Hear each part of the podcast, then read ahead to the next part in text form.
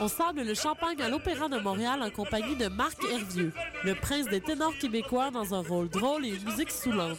La chauve-souris de Strauss, une opérette décoiffante. À l'Opéra de Montréal du 26 janvier au 2 février 2013. Pour plus d'informations, visitez le www.opérandemontréal.com.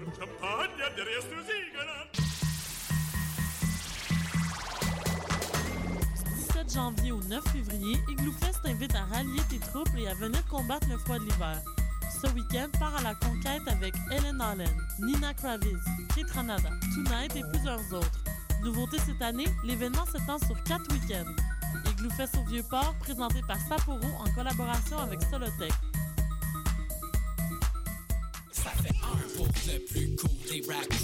Le premier album du collectif multidisciplinaire Cossessa est maintenant disponible sur le site web www.kcxc.tv avec des apparitions de Monkey, Filigrane, Jamie P. Ducks, Maybe Watson, Ken Lo, Smiley, Hostie, Main Bleu et 70.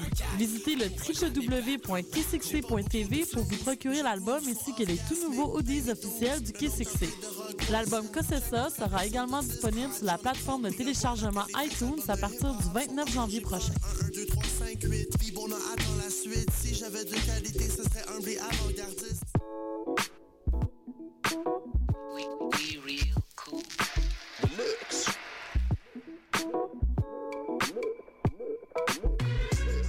Vous écoutez Choc FM, l'alternative urbaine.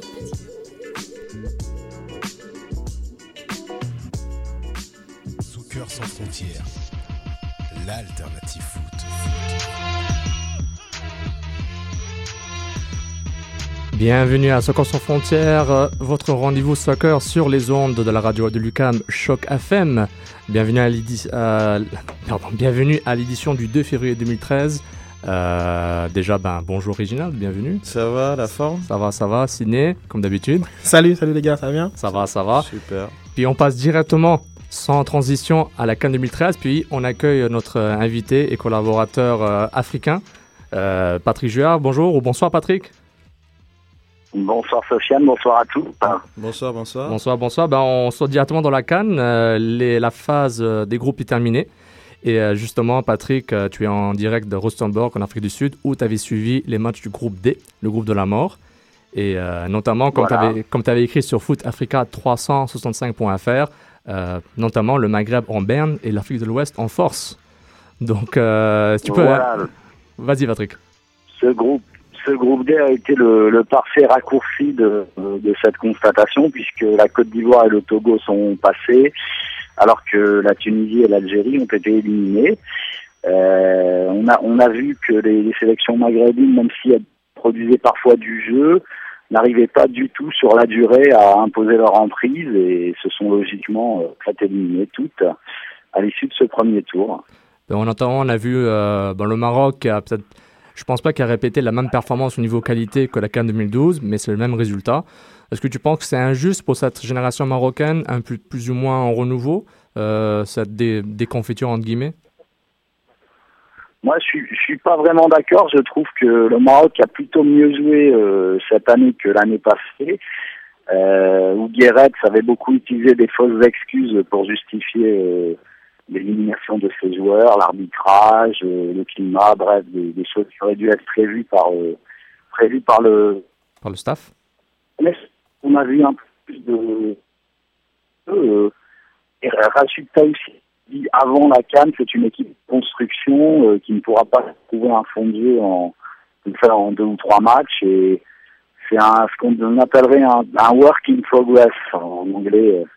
C'est une équipe en construction vraiment. Donc, euh, je pense qu'ils ont encore de l'espoir et ils seront qualifiés d'office à la Cannes 2015. Donc, euh, pourquoi ne pas, espérer mieux du Maroc Espérer faire quelque chose de bien à la maison, notamment en parlant de work in progress. On pourrait aussi parler de l'Algérie qui, comme tu avais dit, avait produit un jeu intéressant, mais sans euh, aucun vrai buteur, ou du moins l'instinct du buteur.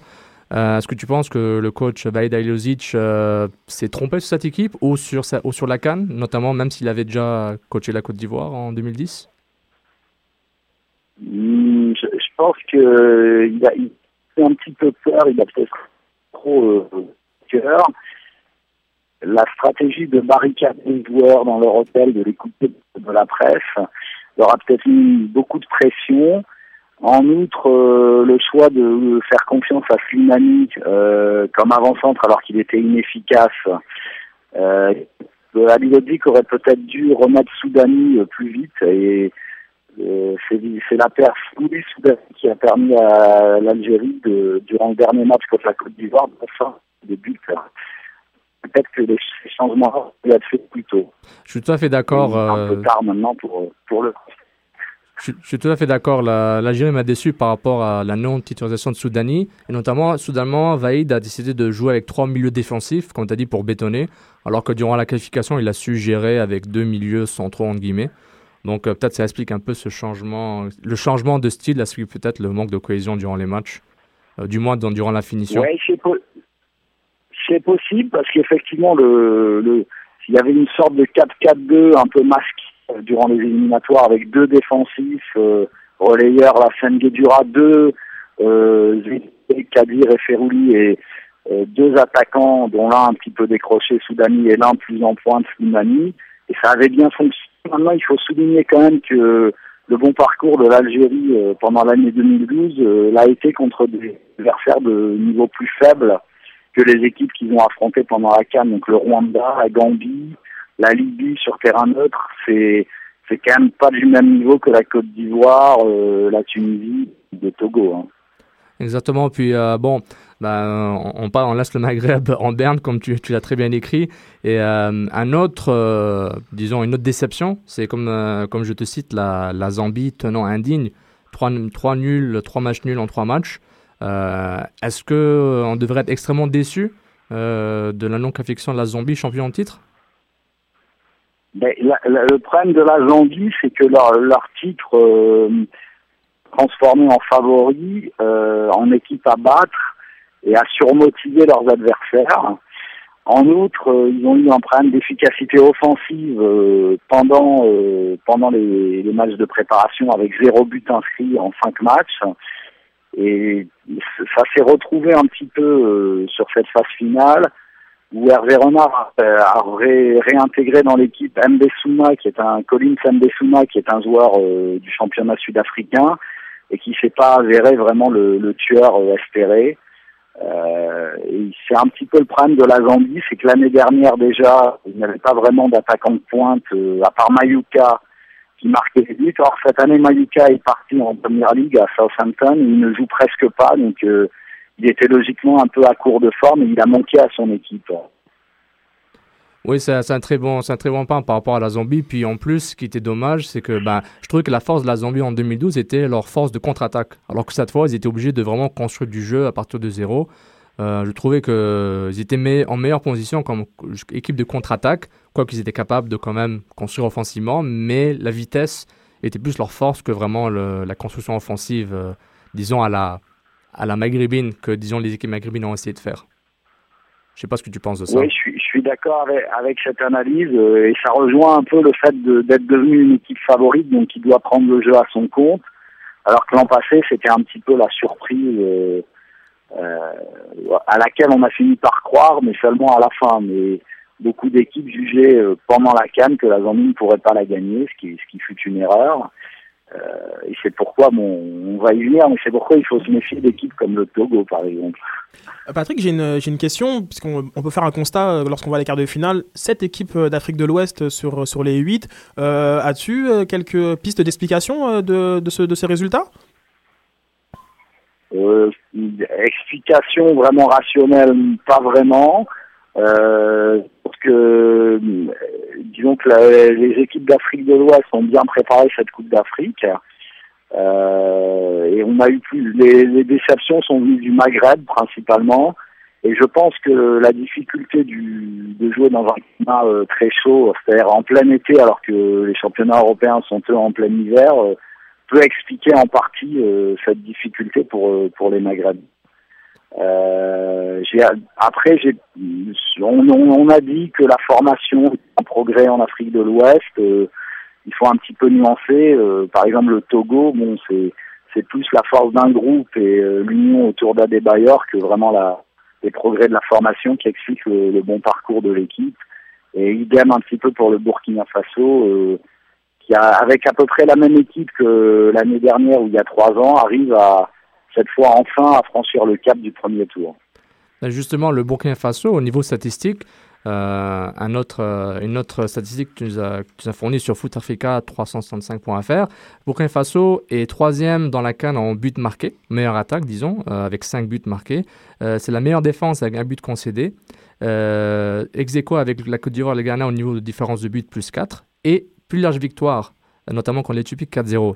Est-ce que le Burkina Faso peut-il être, être, la surprise, notamment qu'ils jouent le Togo en quart de finale? Moi, je vois plutôt une victoire du, enfin une qualification du Togo, mhm. parce que je pense que la, la, dynamique forte est plutôt du côté togolais. Parce que sortir des poules euh, avec la Côte d'Ivoire et les deux pays maghrébins, c'est quand même un exploit. Euh, et puis, euh, il y a quelque chose de fort qui se passe autour d'Adebayor. Il y a une grosse, euh, une grosse colonie de, supporters qui suit vraiment les, les éperviers, comme on les appelle, partout, qui, vraiment leur met du bon cœur et Bon, le Burkina Faso doit beaucoup de sa qualification à sa large victoire sur l'Éthiopie, qui a pu donner dans son premier match et qui s'est un petit peu effondré ensuite. Donc, j'attends, j'attends de voir donner le, Burkina contre le Togo. Euh, et je, je crois plus à une qualification des, des éperviers. Et puis l'autre quart de finale qui vient de se terminer, Ghana, le Ghana qui bat le Cap Vert 2-0. Le Cap Vert qui a. Bon, le Ghana que tout le monde voit comme favori toujours, une génération qui se renouvelle tout le temps le Cap Vert qui ont tenu beaucoup de gens, même si la plupart de leurs joueurs jouent au Portugal. Euh, est-ce que tu penses qu'on on, va revoir le Cap Vert dans les, différents, les prochaines cannes ou c'est vraiment un, one-time, comme on dirait? Non, non, je crois que le, Cap Vert est une bonne équipe. Euh, il, recueille les fruits de la stabilité puisque leur coach, euh, Lucio Antunes, est là depuis, depuis assez longtemps. Il a pu faire un travail de, de détection des talents locaux et de, de recrutement des meilleurs expatriés. Euh, il y a même des joueurs de, de très bonne qualité qui n'étaient pas euh, dans, dans, les 23, dont Odair Fortes, donc euh, l'ailier droit du, du, Stade de Reims en France, qui est un, un super dribbleur. Euh, donc je, je crois qu'on c'est pas une c'est pas un feu de paille, c'est une équipe qu'on reverra. Et cet après-midi contre le, le Ghana, ils n'ont pas été ridicules du tout, ils ont fait l'essentiel du jeu et finalement, c'est le réalisme ghanéen. Euh, Patrice Carteron, euh, le coach du Mali, a dit que le Ghana était l'Allemagne de l'Afrique et on comprend un peu ce qu'il veut dire. C'est une équipe qui frappe euh, juste, mais très fort. Excellent. Puis le match que je pense tu verras en direct Côte d'Ivoire-Nigeria, qui se joue bel et bien à Rustenborg, si je ne me trompe pas. Oui, demain, demain après-midi. Donc ça, c'est vraiment le match de choc de l'Afrique de l'Ouest. Euh, je pense que c'est le match qui va qui va être le plus riche euh, en émotion et en qualité de jeu sur ces, les quatre quarts de finale. En tout cas, c'est ce qu'on peut attendre. Et euh, la, la, Côte d'Ivoire doit vraiment se méfier du Nigeria, puisque bon, sans, sans un arbitrage un petit peu défavorable, ils auraient pu remporter leur groupe. Et je, pense que Stéphane Keshi, euh, du Nigeria, a fait un, a opéré un bon rajeunissement euh, de, des Super Eagles en refaisant pour la première fois appel, enfin pour la première fois depuis longtemps appel aux jeunes talents du championnat euh, nigérian, alors que ces dernières années le, Nigeria c'était uniquement des expatriés. Euh, là, il y a une, un bon amalgame entre des quelques joueurs d'expérience et ces jeunes talents-là. Et je crois qu'ils peuvent aller assez. Je crois que la Côte d'Ivoire a intérêt à se méfier.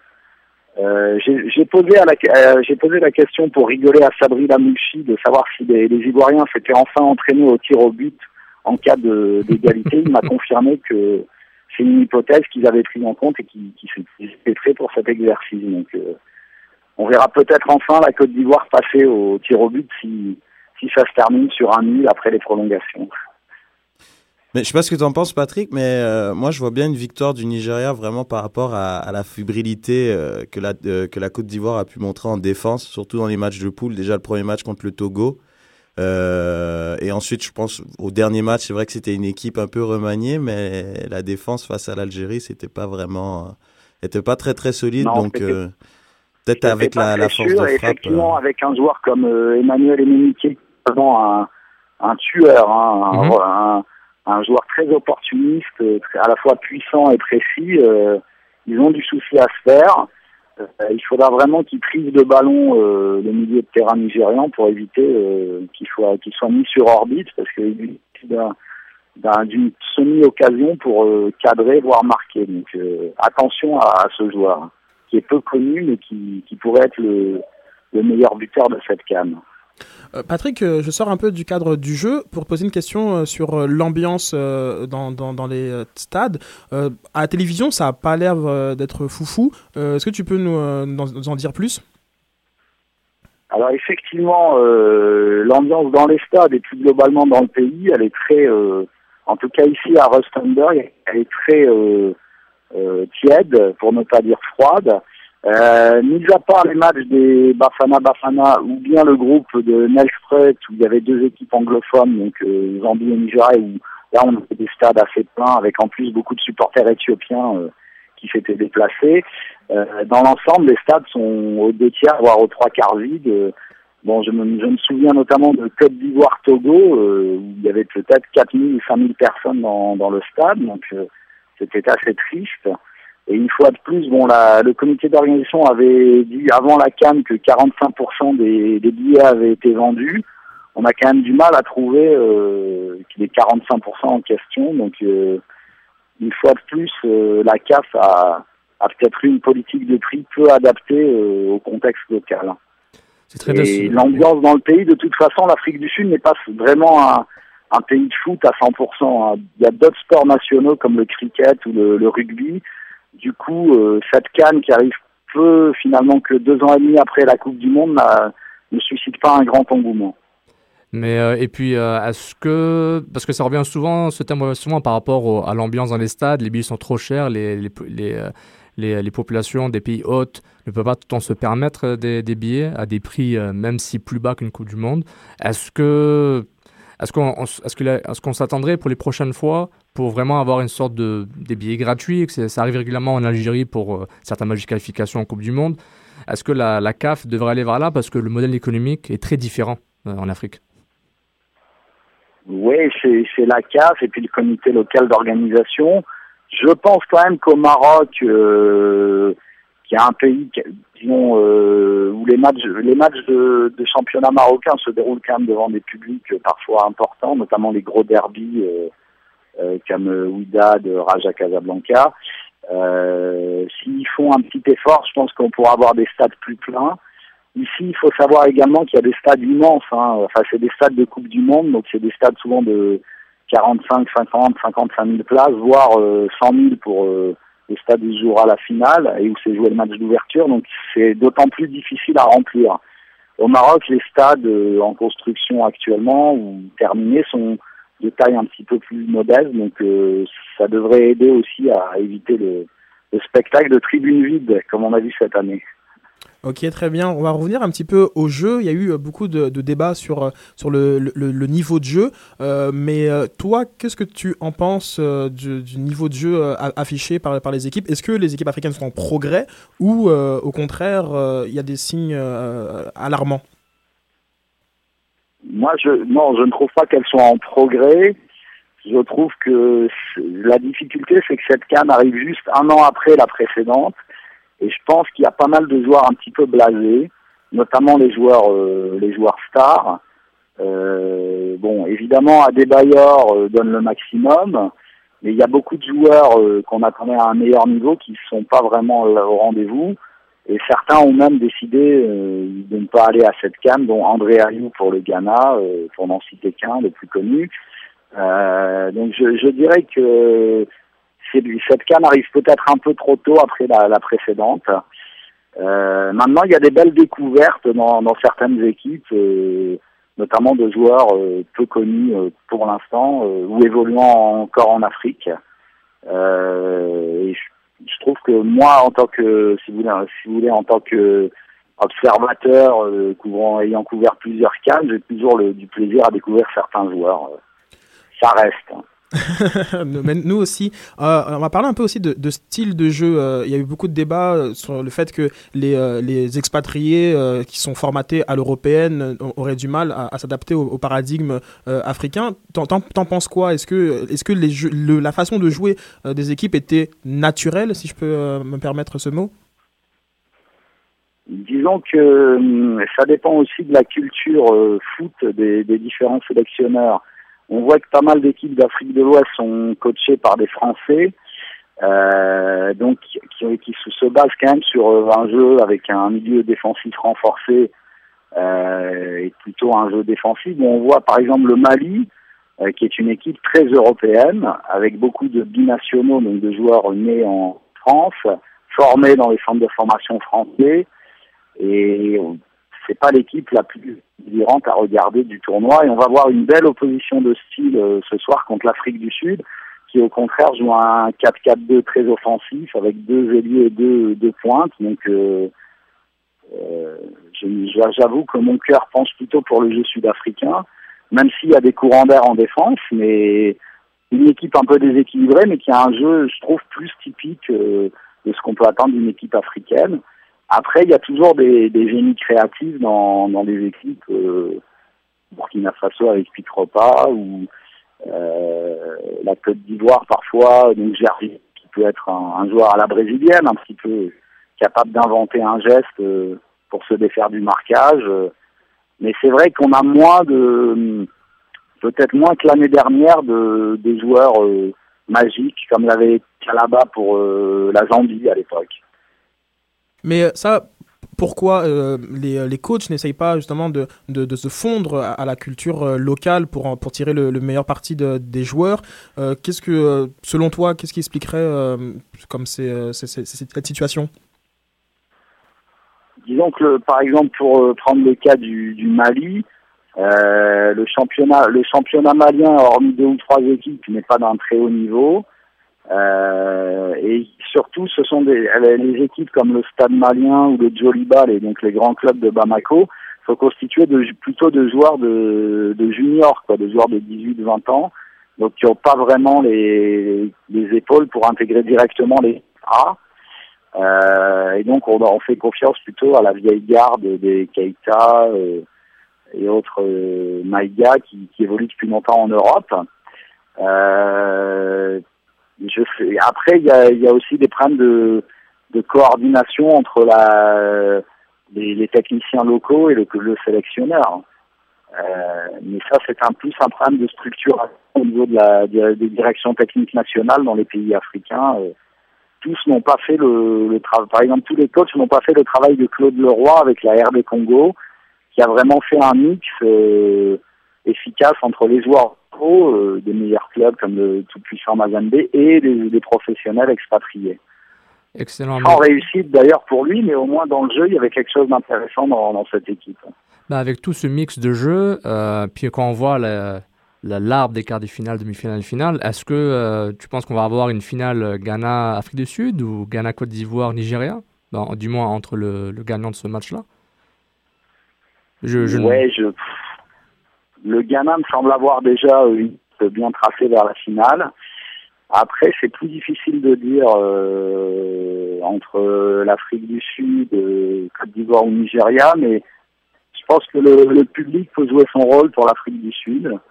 Et je crois que ce sélectionneur Yves est en train de faire un bon travail. On a vu depuis le deuxième match qu'il a créé une émulation dans son équipe en faisant cinq changements qui ont été productifs et que maintenant tous les joueurs sont un petit peu sur un pied d'égalité pour intégrer euh, le 11 de départ et ça peut ça peut être quelque chose de très intéressant qui rappelle un peu la, la dynamique de la Tunisie en 2004 qui avait commencé par des matchs un peu poussifs euh, en phase de poule et qui peu à peu était monté en puissance pour euh, devenir un petit rouleau compresseur et battre finalement le, le Maroc en finale. Donc euh, j'ai j'ai un petit espoir pour l'Afrique du Sud.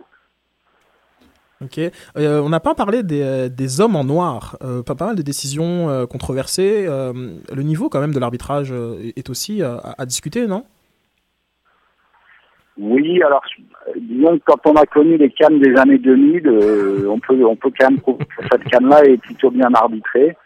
Il y a eu quelques erreurs, notamment contre le Nigeria, avec ce, ce penalty accordé à la Zambie dans les dernières minutes, qui est un penalty totalement inexistant.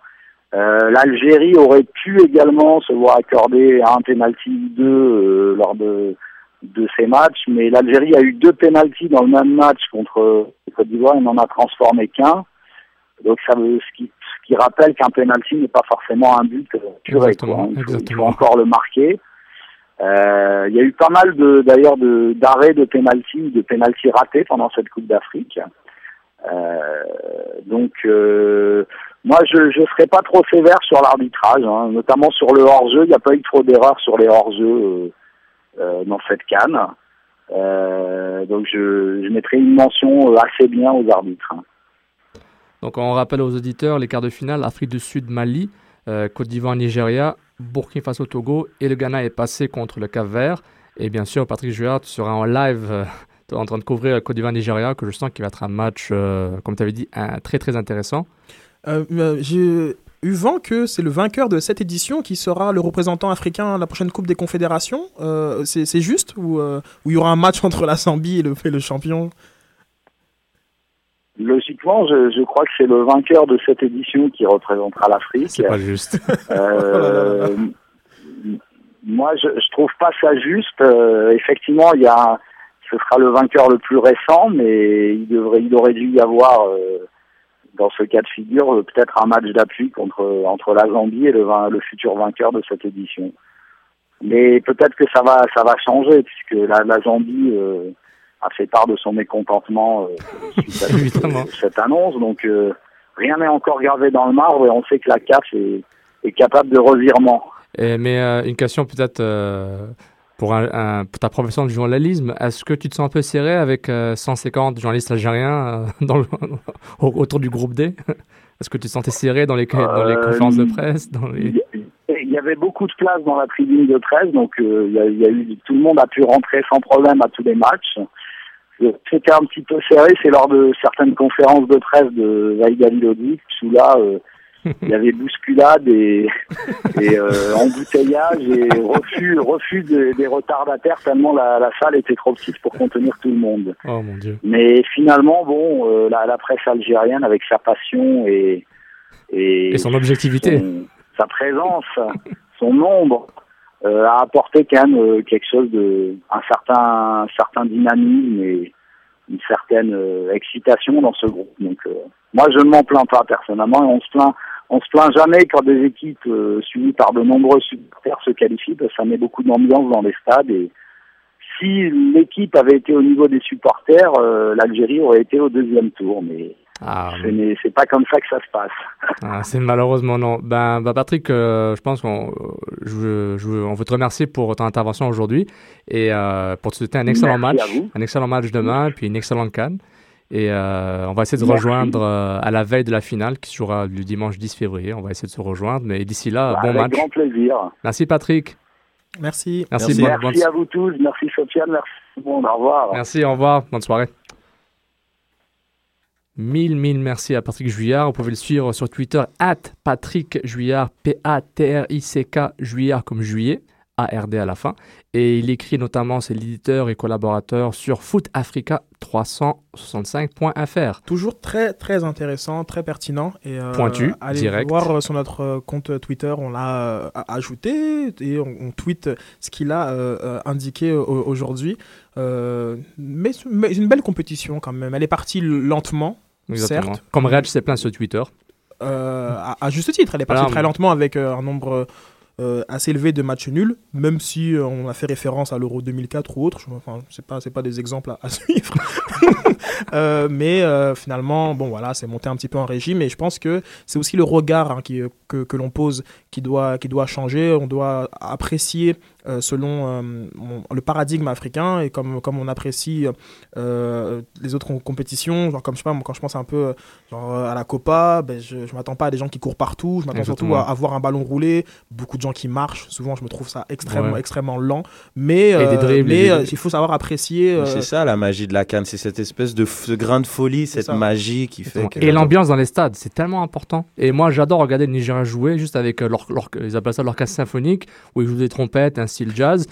L'ambiance des stades, quand on va au Nigeria, que ce soit. euh, oui, surtout- notamment le Nigeria, me marque tout le temps. Justement, euh, je vous invite à aller sur euh, la, la chaîne euh, spéciale Cannes Orange. Je pense qu'ils ont un, un compte sur et Dailymotion et, et YouTube. Et on voit des, des, aperçus de tribunes. Et les coins où il y a du monde, mais l'ambiance, elle est, elle est magnifique. Elle est magnifique. Et oui. là, je pense qu'en termes de stratégie, euh, peut-être que l'Afrique du Sud aurait, aurait dû penser à, je sais pas moi, bâcher les, Mhm. les, les- les tribunes supérieures, bien, bien évidemment, évidemment baisser les prix, pour que cette ambiance-là bah, soit genre comme euh, sur tout le terrain. Sur tout, Et- et- tout le exact- stade. exactement. Et puis, et je te rejoins avec ce point, euh, notamment ce qu'a dit Patrick aussi, c'est que la Cannes 2004 au Mali, le Mali, ce que Mali a fait, la Fédération malienne de football et la CAF en même temps, ils ont tout, ils ont, ils ont créé des sortes de groupes de support, supporters, des groupes de supporters maliens pour suivre différentes équipes. Dans le sens, il y avait l'équipe d'Algérie jouait, ben ils avaient, ils avaient des, euh, des Maliens qui venaient aider les supporters et aider les supporters algériens. Et chaque équipe avait son sorte de son fan group qui les suivait, même si c'était pas des, euh, des, des gens du pays, pour ajouter à l'ambiance. Et c'est quelque chose, je me rappelle la CAN 2004, au, au niveau du niveau de jeu, c'était pas waouh, c'était non, c'était pas mauvais, mais euh, c'était plutôt l'état des terrains. Mais je me rappelle que c'était une ambiance intéressante et le Mali avait aidé à mettre euh, à mettre le feu à l'ambiance là pour avoir une bonne ambiance. C'est quelque chose que j'aime beaucoup dans la Cannes et c'est pas seulement quelque chose de seulement folklorique. C'est quelque chose vraiment qui fait partie de la culture euh, du soccer, que ce soit ici, euh, en Afrique, en Europe, etc. Mais pour la Cannes au Maroc, il y aura, y aura un peu moins. Je crois les stades ils sont un peu plus petits. Ouais, donc c'est beaucoup Donc plus- voilà, ça va être. euh, Ouais.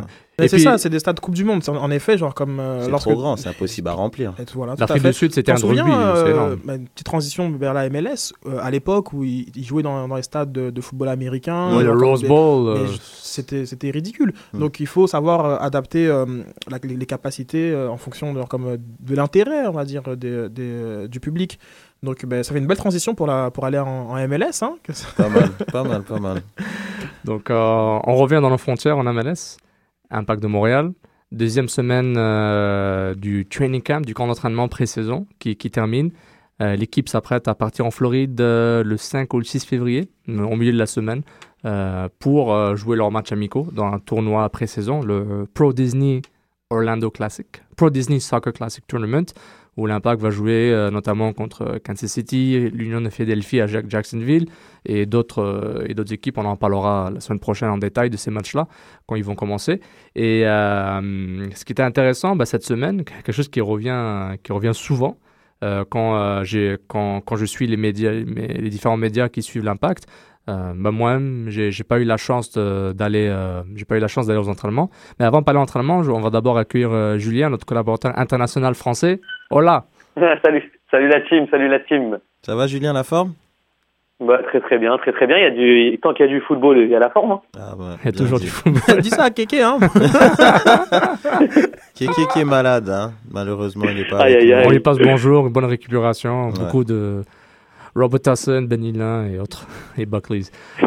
Donc, euh, on on continue sur, sur l'impact, euh, notamment beaucoup de, de médias parlaient d'un parlaient de, de- d'entraînement plus technique, de plus intense physiquement, où Marco Schellibaum, euh, Marco euh, mettait beaucoup d'accent sur le physique d'abord, mais tout le temps avec le ballon.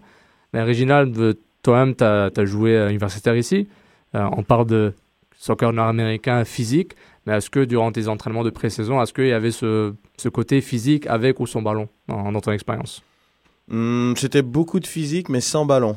Moi, Ah. c'est de ce que j'avais eu euh, nord-américain. No c'était ballon, no go. Pas, pas, pas de ballon, beaucoup de physique sans ballon. Moi, mais, mais, euh, mais honnêtement, euh, je crois que c'est c'est ce qu'on a pu le voir c'est la- l'année dernière, c'est ce qui manquait euh, à l'impact par rapport euh, le physique, les fins de match et puis tout ça. Donc euh, très très bonne approche de Chalibom déjà d'accès. Chelibom, Chez- Chelib- Chelibom, pardon. De d'axer euh, ses entraînements vraiment sur le physique et avec plus de jeux de ballon évidemment pour euh, pouvoir affûter le jeu euh, au sol euh, de l'impact. Mais exactement, les différents, euh, les, différents euh, reportages euh, montraient que les entraînements se faisaient beaucoup en petits espaces, des petits groupes, ou même si jouer 10 contre 10 dans un espace très restreint pour faire circuler le ballon rapidement, etc. Mais est-ce que euh, tout le monde dit ah c'est beau, c'est européen, c'est dynamique, mais est-ce que est-ce qu'on on va dire que l'an dernier ça se passait pas de cette façon où Marsh il faisait juste courir pendant euh, un marathon à chaque, à chaque entraînement puis le c'est- ça le truc, c'est que je pense que l'équipe est le reflet de l'entraîneur. Et moi, en tout cas, pour ma courte expérience en Amérique du Nord, à l'UDM par exemple, sous, euh, sous les ordres de, de je sais que ma pré-saison, j'avais été surpris parce qu'on avait énormément touché les ballons aussi. Alors qu'il m'était dit que j'allais euh, courir. j'allais chausser les baskets et qu'on allait courir et tout. Mais euh, j'étais agréablement surpris. Et on sait que Patremundo est italien. Donc je pense qu'il y a quand même cette culture européenne qui, euh, qui est imposée par, par le coach. Quoi. Non, c'est intéressant. Puis ça rejoint totalement toute la, la philosophie du club que Nick DeSantis parle souvent. Mm. Euh, tout le temps vague dans, dans, dans, sa philosophie, mais dans les actions qu'il prennent, on voit, on, voit que les actions reflètent le besoin de l'équipe, ou du moins sa, sa philosophie qu'on avait dit avant. On va faire aux côtés des sons au fur et à mesure, euh, notamment on va attendre Marco Chilibom, euh, un peu plus tard Patrice Bernier qui nous parle des entraînements techniques, et aussi Philippe Olafroy, nouveau assistant entraîneur de l'Impact qui va euh, parler des jeunes de l'académie qui s'intègrent euh, au fur et à mesure à ça. On va vous faire ça plus tard.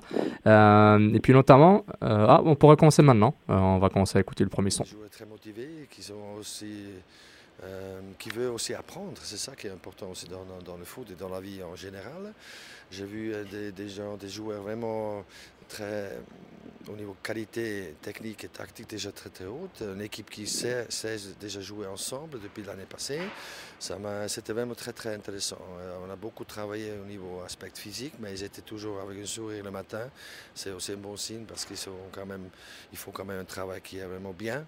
Mais ils doivent savoir tous les matins qu'est-ce qu'ils font et puis comme ça ils viennent avec un sourire tous les jours. Très bien. En plus, voilà, j'aime bien de faire de temps en temps autre chose parce qu'on a très, très, bien travaillé avec un coach professionnel de basket qui a montré des, choses défensives. Parce que le basket, vous ne pouvez pas toucher trop l'adversaire, sinon il siffle l'arbitre. C'était vraiment des bons exercices.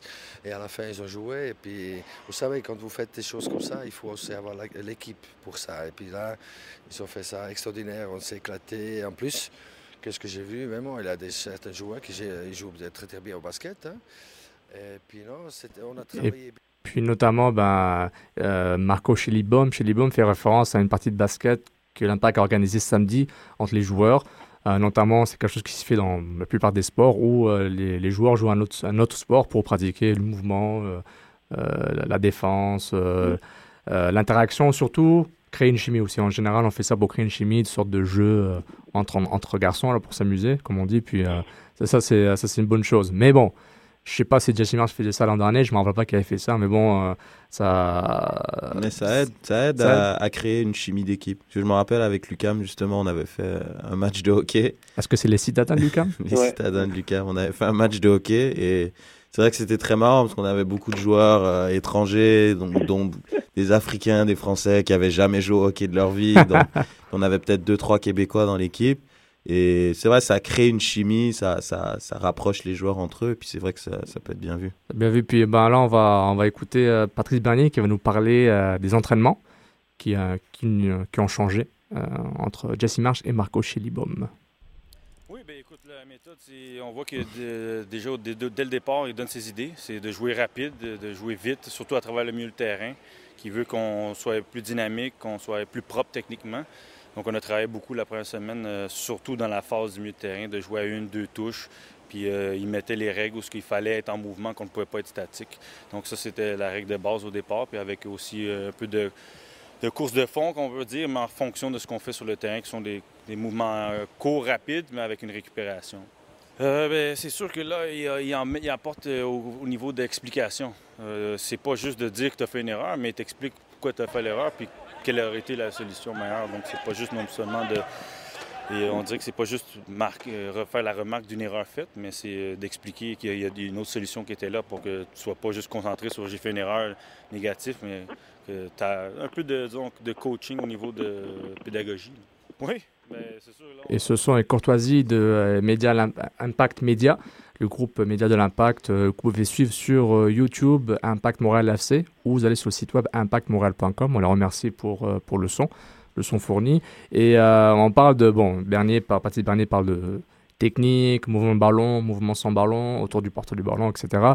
C'est quelque chose que, on a, Reg, tout le temps eu ce débat, les latéraux qui n'ont pas assez, pas assez de 1-2, des sortes de bases, mais ça demande aussi le, fitness level et l'intelligence du jeu pour le faire. Et les joueurs aussi il faut, il faut les joueurs qui peuvent jouer à ces postes-là. On peut pas Et- mettre n'importe qui. euh. Pas, pas Deviano, Justin Mapp, c'est ça que tu dis. En gros, c'est ça. Non, mais il faut les joueurs compétents pour faire un, un style de jeu euh, particulier. Quoi. C'est pas, on peut pas mettre n'importe quel joueur. Puis comme j'ai essayé ma feuille de coach la semaine dernière, euh, mais l'imp- la même façon, l'impact fait voter euh, les, les gens sur leur site pour quelle formation vont euh, utiliserez-vous pour débuter la saison? Notamment, on a assumé un 4-4-2, 4-2-3-1 la semaine dernière. Et l'impact de Montréal euh, nous rejoint aussi. Euh, il demande un 4-4-2, un 4-3-3 ou un 4-2-3-1. Donc, euh, on voit que ça reste une ligne à 4.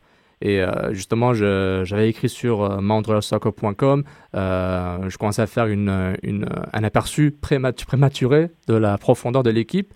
J'ai commencé par les gardiens, puis cette semaine, j'ai parlé des défenseurs, j'avais dit, ben, autant que c'est sexy et joli de rêver d'avoir un sort de 3-5-2, qu'on a Nesta, Ferrari, Camara, euh, Valentine ou Carl Riva, je le pas encore, il est encore blessé. C'est, euh, je trouve c'est trop ambitieux en moins d'un mois, en deux mois, de, d'essayer de faire un sort de 3-5-2. euh, C'est surtout que c'est un système de jeu extrêmement complexe. C'est pas, je pense pas qu'on puisse mettre, je sais pas ce que Julien en pense. Il y a très peu d'équipes Ouais. qui pratiquent euh, le 3-5-2. Il faut vraiment. euh, C'est ça, parce que- exactement. Moi, je l'ai je l'ai pratiqué étant, étant jeune, mais il, il faut savoir que c'était des personnes avec qui je jouais depuis déjà 3, 4, 5 ans. Et en fait, dans le 3-5-2, ce qui est très très important, c'est donc, on l'a vu, c'est le cœur du jeu. Et, euh, et si on n'a pas, par exemple, au milieu de terrain des dépositaires du jeu, ceux qui mettent le pied sur le ballon quand il faut, qui, savent accélérer aussi quand il le faut, c'est compliqué. Parce qu'on est, c'est une, formation résolument offensive pour moi. Et, euh, et il faut déjà surtout que les trois, les trois soient des tauliers. Et enfin, il y a, énormément, c'est sûr que euh, peut y avoir un déséquilibre très rapidement avec le 3-5-2 s'il n'est pas maîtrisé. En théorie, quand on voit le calibre de Nesta et de Ferrari, expérience, euh, qualité, la qualité des premières passes est tout le temps excellente. Je trouve Nesta et Ferrari, c'est des premières passes excellentes, mais je trouve que couvrir le terrain sur un 3-5-2 pour ces deux joueurs-là, bon, ils auront probablement Camara avec eux, je trouve que c'est beaucoup de terrain. Et ça implique, et ça implique des latéraux ou des milieux latéraux qui font tout le couloir, déjà très, très physiques, qui courent tout le temps et qui, et qui, et qui sont te- techniquement quasiment parfaits. Tu peux pas avoir un mauvais contrôle parce que tu auras 40 mètres à, couvrir. exposé, à t'exposer exactement. Puis tu peux pas exposer tes milieux défensifs comme Patrice Bernier, euh, comme Colin Warner, comme euh, Philippe qui va pas s'amuser à, à faire 60 mètres à chaque fois parce que lui il doit vraiment être du côté de, le- de- de l'attaque. Donc, euh, et aussi, ça change le pressing. Je sais pas ce que vous pensez sur le pressing. Jesse Marsh a tout le temps imposé un pressing, mais je pense que l'équipe n'avait pas encore le physique pour le faire. Qu'on a remarqué, il se fatiguait à la fin du match. Donc, je sais pas ce que vous pensez. Peut-être on peut recommencer par Reg. Le pressing, euh, comment ils peuvent euh, imp- imposer un certain pressing mal- malgré ce. Bah, tu l'as dit, tu l'as dit, un pressing, c'est déjà un pressing, oui, il faut avoir les aptitudes physiques pour le faire. Et un pressing, il n'y a pas de secret dans tous les sports, c'est pareil. S'il y en a un qui ne le fait pas, c'est soit tout le monde, soit personne. Mhm. Parce que s'il y en a un qui le fait et que l'autre le fait pas, bah, celui qui l'a fait, il se fatigue pour rien. Et puis le problème, c'est que bon, il y avait des joueurs comme Divayo. Est-ce qu'il est prêt à faire justement ce sacrifice pour son coéquipier se donner à fond? Peut-être pas. Il garde son énergie justement pour s'il y a un ballon en profondeur, qu'il puisse aller le chercher.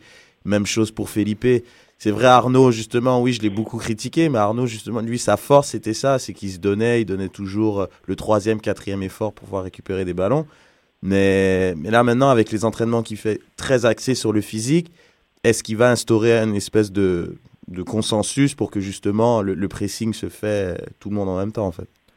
Bah, En tout cas, en parlant de Divayo et de sacrifice, on va parler peut-être après. Il y a une petite histoire intéressante sur euh, Divayo et le sacrifice ou le non-sacrifice. Et puis, euh, dans tout ça, on parle de Nesta, Ferrari, Arnaud, bon, des vétérans. Mais comment est-ce que l'impact va intégrer les jeunes, que ce soit les jeunes du draft, les jeunes de l'académie? Puis, notamment, on va, écouter Philippe Olafroy qui va euh, nous parler des jeunes de l'académie et durant le training camp. On a vu des jeunes qui étaient, au niveau, au niveau de l'intensité, du rythme. Euh, techniquement, c'était bien. Il y a encore bien évidemment euh, des, situations où, euh, où ils sont un petit peu surpris et il faut prendre la décision un peu plus rapidement que ce qu'ils ont l'habitude. Mais globalement satisfait. Ce qui est surtout intéressant, c'est qu'il y a eu une qualité très correcte tout au long de la semaine. Et pas simplement des jeunes qui vont faire 10 minutes bien, puis 10 minutes où la qualité n'est plus là. Donc cette constance dans la qualité a été vraiment très intéressante. Non, moi je dirais c'est plus se, se- se libérer encore plus Parce qu'au départ, euh, même si on, pendant toutes les années qu'ils ont été en formation, on leur dit que le jour où ils vont avec les pros, il faut qu'ils soient eux-mêmes. On a beau leur dire, c'est facile à dire, c'est moins facile à faire quand on est entouré de, joueurs de plus haut niveau. Donc je dirais, c'est de se, lâcher encore, encore plus pour, être vraiment eux-mêmes, avoir leur propre identité dans, ce groupe-là. Et c'est ce qu'ils commencent à faire un Maxime Tissot, un Zakaria commence à se libérer un peu plus. Euh, c'est ce que doit faire un peu plus euh, Mircha et un Vandril Lefebvre. Euh, je pense qu'eux, on n'a pas encore vu toute leur qualité dans ce groupe-là parce qu'on a l'impression qu'ils sont encore avec le break à bras. Puis, donc il faut vraiment qu'ils se libèrent et qu'ils soient eux-mêmes. C'est ce qu'on va leur demander sur, les dix prochains jours. Bah, c'est un, joueur et c'était Philippe Lafroy, assistant coach de l'Impact, notamment qui a été récemment promu on ne faut pas oublier qu'il était entraîneur-chef 18-21 et toujours directeur de l'académie. et euh, c'est intéressant de voir le petit commentaire sur Vandril Lefebvre qui ne euh, donnait pas encore à 100%, pas qu'il ne donnait pas, qui n'était pas encore euh, à 100% intégré dans le rythme des, du, camp d'entraînement. C'est très super intéressant ça, parce que moi, moi qui, qui ai pu jouer avec, Vandril, c'est super intéressant de voir parce que quand il quand j'ai joué avec lui à l'UDM, c'était vraiment, il était vraiment installé et c'était l'un des meilleurs joueurs, il faut le dire. Il avait une aura sur le groupe et ça qui est intéressant, c'est de voir que quand on passe dans, dans le milieu professionnel, c'est là ce qui fait, à mon avis, la différence entre les, les bons joueurs et les, les très très bons, les, ceux qui deviennent stars, c'est que, à l'instar, bon, c'est peut-être un exemple un peu farfelu, mais à l'instar d'un Messi, quand il rentre à 17 ans à Barcelone, le mec, il joue son jeu, il, est, euh, il donne ce qu'il a lui. Enfin, et, euh, et, on sent qu'il y en a qui sont un peu timorés, ils mettent un peu plus de temps à éclore euh, que, que les, les grosses, grosses stars qui, euh, qui arrivent dans, dans, une équipe, pro ou pas, et qui jouent comme s'ils étaient en 19, en 15, en 17. Avec ou dans la cour d'école aussi, comme Messi. C'est ça, non mais c'est ça. C'est euh, un très bon point, Julien, parce que tous ces actes ou non-actes ou non-intégration à 100% vont peser dans la balance pour, pour le club. Est-ce qu'ils vont donner un contrat pro à Vandril Lefebvre ou est-ce qu'ils vont donner à, à, à Messoudi? Bon, Carl Humet a déjà un contrat pro. Il y a aussi Maxime Crépeau comme troisième gardien qui se bat pour être troisième gardien. Maxime Tissot, le latéral gauche, qui a montré de belles choses durant le camp d'entraînement. tout le monde euh, louange, fait des louanges sur ses, euh, sur ses talents de centre, parce que l'impact a besoin des, des, gens sur les côtés pour centrer. Donc c'est intéressant de voir euh, qui va recevoir un contrat, parce que le club, bah, notamment Marco Chilibom, a bel et bien dit que la troisième place canadienne, parce qu'il faut qu'il y ait trois Canadiens dans l'équipe, les règles MLS, la, troisième place canadienne va donner un académicien. Donc, euh, ça va être Vandril, ah, euh, ça va être euh, Messoudi, ou ça va être Tissot ou Crépeau. Donc, c'est intéressant de voir. En, puis on va surtout, ce qui est intéressant, c'est que, c'est que vraiment, en fait, on voit qu'une, entre guillemets, qu'une carrière dans, dans, le monde professionnel, ça, ça tient à rien, quoi. Si on veut pas, si on veut pas avoir de regrets, c'est sûr que, enfin, on se dit tous qu'on, qu'on, jouera, oui, que, que, je joue en pro demain et tout, ça changera rien sur ma façon de jouer, je serai le même et tout, et on voit que psychologiquement, il y en a qui arrivent pas à, à, passer le cap. Quoi. Exactement. Puis on va hors norme, hein, qui fait avec ses pieds des choses qu'on n'imaginerait même pas faire avec nos mains. Donc euh, c'est sûr que c'est unique le, potentiel qu'il a ce, ce jeune-là. Bah, maintenant, c'est un joueur très très créatif qui prend beaucoup de risques techniquement. Donc maintenant, le, prochain passage, c'est justement pouvoir exploiter euh, son potentiel technique euh, dans un match de, très haut niveau et lui aussi garder euh, une qualité dans, l'engagement physique et, technique de la première jusqu'à la, dernière minute.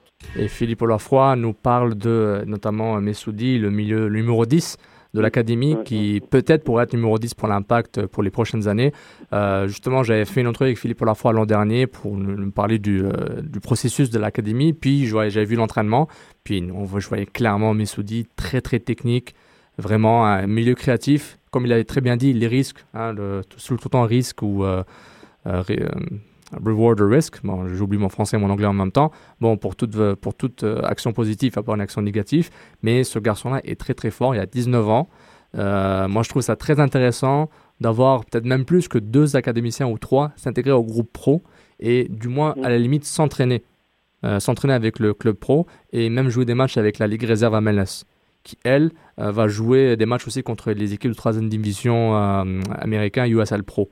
Ça a été annoncé il y a une semaine où la MLS et USL Pro, troisième division, vont euh, être dans la même ligue plus ou moins, avec certains clubs qui auront, leur, euh, qui auront des affiliés et d'autres qui vont faire envoyer leurs réserves à MLS. Donc c'est intéressant de voir ces jeunes-là euh, faire ça parce que c'est justement une autre nouvelle, c'est tombé hier. Euh, L'Association canadienne de soccer s'est dissociée de, la, de Canadian Soccer League, la CSL, où les U21 jouaient. Pourquoi? Ben, Il y avait un scandale de corruption l'an dernier avec la CSL. Euh, beaucoup on, on, est en plein dans la corruption ces temps-ci. Ah, ça n'arrête pas, ça n'arrête pas. FIFA, CSL, tout est lié. Et euh, la CSL, c'est notamment l'Académie du Toronto FC jouait dedans, jouait, et l'Impact aussi, les U21 notamment. Donc, ces, euh, ces académiciens doivent trouver le temps de jeu, puis notamment les meilleurs. Peut-être ça pourrait donner une chance aux meilleurs académiciens des U21 d'aller avec les pros et jouer des ligues Reserve MLS qui auront plus de matchs quand vont jouer contre les USL Pro, troisième division américaine. Donc, c'est intéressant de voir ça. Et, mais autre nouvelle de, de, de, l'impact de Montréal, en, dehors de camp d'entraînement, c'est euh, Lamar Nigel euh, a, été, euh, a été échangé, et échangé au Sanders de Seattle, qui est revenu pour la troisième fois à Seattle, parce qu'il a été échangé plusieurs fois de Seattle, et ça boucle la boucle sur l'échange Eddie Johnson. Un petit rappel, en février 2012, Eddie Johnson revenait à la MLS. L'Impact avait le premier choix d'avoir les droits sur euh, ses, droits en MLS. Euh, les rumeurs disaient que Eddie Johnson ne voulait pas jouer avec l'Impact, même pas au Canada. Il voulait jouer soit à Kansas City, soit à Colorado. Et l'Impact a fait le choix de le choisir et de l'échanger pour notamment Mike Fushito et Lamar Nigel. Et les deux ne sont plus là. Donc, euh, justement, on va écouter Nick DeSantis qui va. Non, pas encore. Ben, on va écouter plus tard Nick DeSantis nous, nous, nous parler de, cet échange. C'est très intéressant ce qu'il va dire. Et euh, ce qui est dommage, c'est que, bon, Eddie Johnson, bon, moi je pense qu'il n'allait pas jouer avec Montréal. Même si même s'il l'obligeait de signer avec lui, je pense pas qu'il aurait joué, donc je pense pas qu'il aurait été là. Maintenant, ce que Nick DeSantis a dit, quand vous allez écouter, vous allez voir, c'est euh, ça me fait poser des questions. Est-ce qu'il y avait d'autres échanges qui étaient disponibles à part Seattle? Est-ce que l'Impact aurait pu essayer de le convaincre? De jouer. Eddie Johnson, tu connais euh, Reginald notamment, il a joué à Fulham. Mmh, c'est un très bon joueur, mais c'est un très bon attaquant. Je, on s'est à se demander est-ce qu'ils auraient peut-être pu obtenir un peu plus? Parce que dans l'échange d'Eddie Johnson qui avait une, grande valeur en MLS, ils ont obtenu deux joueurs qui font même plus partie de l'effectif. Donc c'est à se demander vraiment. Je sais pas, c'est plus au niveau de, de la gestion euh, de, de, de l'équipe, c'est c'est bizarre. Je trouve ça un peu. Euh, enfin. Mais est-ce qu'on peut critiquer, ben, est-ce qu'on peut, on peut critiquer ce choix-là? Parce que si, par exemple, le joueur ne voulait pas venir et, l'impact avait, avait une, option de le prendre et au pire de l'échanger pour avoir quelque chose. Ah oui, non, mais moi, c'est le problème de l'échanger, c'est pas ça qui me dérange, parce qu'il voulait tout simplement pas jouer à Montréal. Il n'y a pas de problème. Mais c'est un joueur qui est quand même établi en MLS. Il est allé euh, faire quelques petits sauts en Europe, notamment à Fulham, comme tu l'as mentionné. Et je pense qu'il avait une plus grande valeur marchande, selon moi on aurait pu obtenir quelque chose d'un peu plus intéressant que Lamar Nigel et euh, pardon. Donc, ouais, donc euh, voilà, donc c'est plus par rapport à ce qu'on a obtenu en retour qui me dérange. Après, euh, l'échange en soi, il, est très bien. S'il veut pas jouer, c'est un peu comme Brian Ching. Il voulait pas jouer à Montréal. Exactement. On va pas forcer un joueur à jouer à Montréal s'il a pas envie. Donc, Mais justement, quelqu'un d'autre était très dérangé par cet échange, puis on va écouter ça tout de suite. So you, you don't uh, you don't feel funny here? The Johnson trade where you got Fucito and Nagel and they're both gone. You that wasn't our trade. Yeah, yeah, yeah, That wasn't our decision. Oh, yeah. the um, Donc, euh, ce son est euh, fourni par euh, nos amis de Soccer Plus, at Soccer Plus Affaires, notamment Philippe Germain et Raphaël Laroxy. On les remercie pour la permission d'utiliser ce son. Euh, donc, merci encore à Soccer Plus. Et euh, ça, c'était Nick DeSantis qui s'est totalement désassocié de Jesse Marsh, de, de, tous les choix que l'Impact a fait l'an dernier quasiment, en disant It was not our trade. C'est incroyable. non, mais moi, je trouve ça incroyable. il s'en lave les mains, quoi. Il est vraiment pas responsable de. Après, c'est facile, il est plus là, euh, Jesse Marsh. Jesse Marsh a été euh, celui sur qui on a mis euh, tous les déboires de l'impact. Il en fait plus partie, donc c'est simple de mettre la faute sur lui. Mais, mais bon il est quand même le directeur sportif. Il a, c'est lui qui, qui décide des, des, des, joueurs à aller chercher, des, des transferts à effectuer. Mais, Donc, qui disent que c'est pas son échange, c'est un non-sens. Mais, mais, il avait dit euh, au moment où ils avaient euh, signé, représenté Marco Schellibaum euh, dans le Scrum avec les, avec les journalistes one-on-one, il avait mentionné plusieurs fois on, on nous a vendu un, un certain mythe Je, c'est pas, je fais pas un quote. Je parle où supposément on- ils ont intervenu à certains mythes du soccer américain. Il fallait ramener des gars à malaise. Il faut Mm. de comprendre Ouais, la ouais. structure, tout ça. Mais ils se disent, bah, ils se sont dit, ah, peut-être on n'a pas besoin de tant que ça. Donc c'est pourquoi ils sont dé- désassociés de Jesse Marsh. Puis là, c'est vraiment la boucle est bouclée avec le trade d'Eddie Johnson où it was not our trade. Deuxième fois, it wasn't our trade. Donc je trouve ça vraiment, vraiment direct, honnête, comme on dit. Vraiment, je trouve ça vraiment pas choquant, mais étonnant quand même de. Non, pas, ét- pas étonnant, mais choquant. Moi, je trouve. Bah, il- c'est pas un mythe. Bah, c'est pas vraiment un mythe parce qu'ils ont fait venir un, un entraîneur qui était en MLS, qui était ils- bien ancré mais, en MLS. mais ils se sentent floués, moi, je pense. Je pense qu'ils se sentent tellement floués que Nick Descendé est obligé de dire It is not, wasn't our trade. Je trouve ça vraiment gros, quoi. Je, c'est vraiment, c'est, c'est nier tout ce qui s'est passé dans le passé, dans du moins certaines étapes, mais en même temps, tu ne peux pas euh, écraser le mauvais puis, et, dire que le, et, garder le bon, parce que Jesse Mars a dû faire des bonnes choses. À moins que maintenant, on doit tout réévaluer ce que Jesse Mars a fait, puis dire, ben, en fait, c'est pas lui, c'est Camara, c'est Ferry qui a dit de faire ça, puis Nick Sandis a coaché l'équipe. Donc moi, je sais plus quoi penser. Est-ce que genre, maintenant, c'est, euh, est-ce que 2012, 2013 est l'année zéro? Est-ce qu'on fait une autre euh, année d'expansion, puis on oublie ce qui s'est passé avant? Bah, je trouve ça intéressant parce que moi, je pense que ça peut pas être un mythe. Parce que, veux, veux pas, non, mais parce que veux, veux pas, la MLS, c'est c'est une ligue qui est très différente de ce qui se passe en Europe. Tu, tu peux pas arriver sans préparation. Oui, elle est inférieure à l'Europe, mais on l'a vu, un joueur comme, euh, comme Marquez, il est arrivé, il a pris la ligue à la légère. et- Pardonnez l'expression, mais il s'est cassé la gueule. Il Henri aussi. cassé- Ouais, mais Henri, lui, il s'est préparé. Mais au début, il a eu oui, du mal. c'est vrai. Au début, il a eu du mal. Il s'est dit, ah, peut-être, je vais, je vais rester sur mes acquis. J'ai joué à Arsenal, j'ai joué à Barcelone. Je suis technique, il n'y a pas de problème. Après, il a vu, il s'est cassé la gueule direct. Et là, il a commencé à se préparer un peu plus sérieusement. Et puis là, maintenant, euh, donc, c'est une ligue un peu différente. Donc, je pense que oui, il faut prendre des joueurs d'MLS. Oui, il faut prendre des entraîneurs qui ont peut-être un certain acquis, une certaine connaissance de la MLS. Pas prendre un, un coach ou des joueurs qui n'ont rien à voir, qui en ont probablement jamais entendu parler pour justement intégrer l'équipe et puis pouvoir faire quelque chose. Ils ont essayé l'expérience, me dit ok bon ça, on a vu ce que c'était, on n'a plus besoin. Mais ils ont gardé, ils ont quand même des gars à malaise encore. Matt Jordan's Opération Soccer, Oui. qui, qui fait le draft, qui fait le euh, pro scouting malaise, etc. Mais ça m'étonnait que je vois des joueurs à malaise venir à Montréal. Je vois pas un échange genre euh, l'impact de Montréal va chercher tel joueur parce que Ça, ça devient plus cher. Après, mais- ça mais- devient mais- plus mais il y a cher beaucoup de mouvements en MLS. Hein. Eric Astley s'en va à Dallas, FC Dallas. Euh, Ça, je a- comprends pas. Non, mais on est- n'est pas allé chercher un joueur comme ça, Ouais, par non, exemple Sébastien Letour revient à Philadelphie. Non, mais je- tout ce qui est mouvement à malaise, je ne vois pas l'impact s'impliquer dedans. Moi, je vois pas comment, je vois pas dans leur philosophie, qui n'est pas formulée clairement pour nous, mais pour eux est assez clair. Je ne vois pas pourquoi ils- où est-ce qu'ils iront chercher des, euh, euh, des gars. Regarde, est-ce qu'ils, est-ce qu'ils veulent chercher Graham Suzy ou Kai Kamara? Oui, ils sont, ils, sont, ils sont en Angleterre. Ce genre de joueurs restent pas en MLS. Ils sont, sont trop forts. Ils vont après en, en Angleterre ou ailleurs, puis ils reviennent où ils sont signés plus tard. Break Shea, le, le gaucher magique là, avec le, le mullet à, Ouais. à FC Dallas, est à Stoke City maintenant. Ouais. Puis. Il entraîné à Arsenal, C'est d'ailleurs, entraîné à lui. Arsenal. bah, tout le monde s'entraîne à Arsenal. Un, Ah, un oui. client de David Beckham. On en parlera après avec Julien. Donc. C'est ça, c'est- c'est c'est intéressant de voir ça. Mais en tout cas, je, bon, je pense que ce, cet échange de Eddie- la boucle qui se boucle sur l'échange d'Eddie Johnson ferme toute l'ère de Marsh quasiment, je pense. Ouais. Euh, bon, peut-être il va rester des vestiges Il y, d'Eddie a, Arnaud il y a- il y a le capitana de Davy Arnaud. Arnaud qui est encore là. qui est encore là, donc et Justin Map. Donc on verra ce que ça va donner.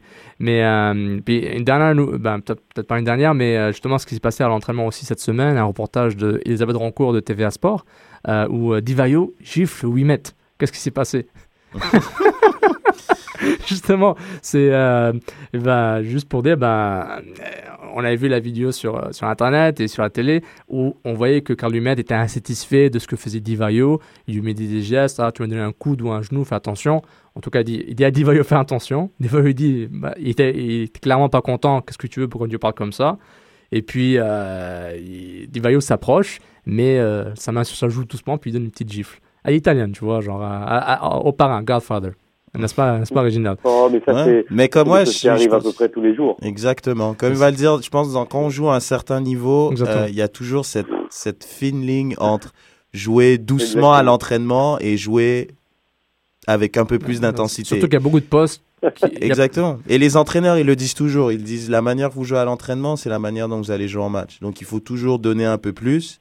Puis bon, il suffit d'un d'un petit coup de pied par là, un petit, une semelle sur le tibia.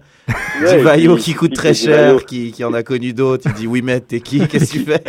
Donc c'est ça va très très vite. vois. Divayo il soit levé du pied gauche et puis Ouais, Exactement. plus nerveux ce matin. Donc, le- voilà. donc la façade calme et gentille d'Ivayo cache un être euh, très méchant et très dur aux entraînements, c'est ça? C'est en fait quand il joue, il est très. euh, Bah oui, mais c'est un défenseur. Divayo, c'est c'est l'attaquant. Il y a eu une confrontation, il y a eu un duel. Leurs a- chemins vont se croiser. Oui, ben forcément, forcément. Et Wimet, évidemment, c'est le jeune, il veut gagner sa place. Divayo, c'est lui, il veut s'entraîner tranquillement sans prendre trop de coups avant le début de la saison. Et puis voilà, il y a eu le clash, mais comme d'habitude, l'impact au niveau euh, de la communication a, fermé le dossier très rapidement. Et puisque justement Marco Chiliban m'avait dit, euh, il avait dit, il faut respecter la hiérarchie. Ouais. Bon, un truc flou.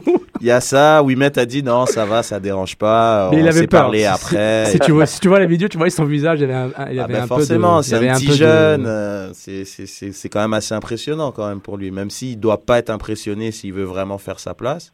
Moi, si je suis Mais- lui, je le tape pas derrière le prochain entraînement. Moi, j'y vais, quoi. Si tu veux t'imposer, hein, Sydney, tu te rappelles Sydney, quand le c'est Montréal, tu te rappelles? Ok, on passe Car à n'écoute pas le conseil de Sofiane.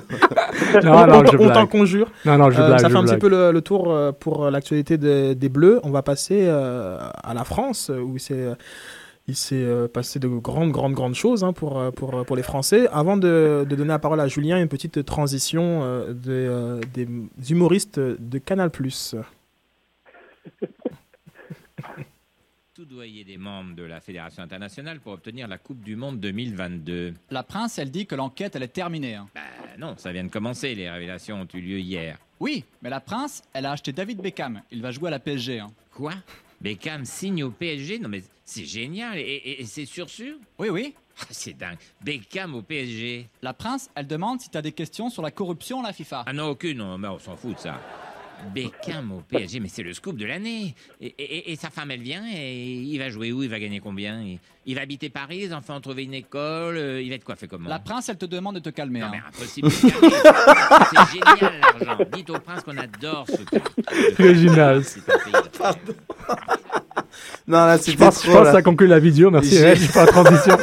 C'était trop. là. Sans transition, Reginald. Vas-y, Reg. On te laisse la parole, là. Waouh, non, c'est- c'était trop là. Les- Cette imitation de Leonardo est juste magique. Moi, j'a- les guignols, toujours. Non, mais je peux te dire, je peux, je peux juste te dire que si tu as trouvé que la communication de l'impact était balèze, celle du Paris Saint-Germain euh, est dans une autre galaxie. Ah ouais, non, mais j'imagine. Il faut savoir que conféren- conférence de presse hier de David Beckham, il y a un, un, un journaliste, euh, un journaliste français qui, qui se lève du Parisien et qui demande à Leonardo quelles sont les, les clauses du contrat, comment ça va se passer, qu'est-ce qui, euh, enfin depuis quand ça se trame, etc. Et là, Leonardo il dit, je pense que c'est, je pense qu'on va, on va d'abord laisser parler Beckham qui, euh, qui va nous parler un peu de sa venue. Je, je pense que moi je vais, je vais venir après. C'est pas, là n'est pas l'intérêt de la réunion. Et là, boum, fini. Est-ce que Leonardo, est-ce que Leonardo et De Santis, c'est le même style? Ils- Les deux portaient pas de cravate Non, je... Non, je Leonardo, c'est la grande classe à l'italienne. La Ah, grande, ok. grande classe à l'italienne. Ouais, C'était fait exprès, Là, les tu as gars. parlé du parrain, on, est, on, on, on, on s'y approche. Ah non, là, c'était une petite blague, les gars, c'était une petite blague. Ouais, non, plus jamais, hein. Leonardo, Leonardo, mec. Vous comprenez Coupe du monde 94, C'est avec l'accent. Il, était- il a joué latéral gauche, notamment, alors que c'est un milieu offensif. Le sacrifice pour le pays.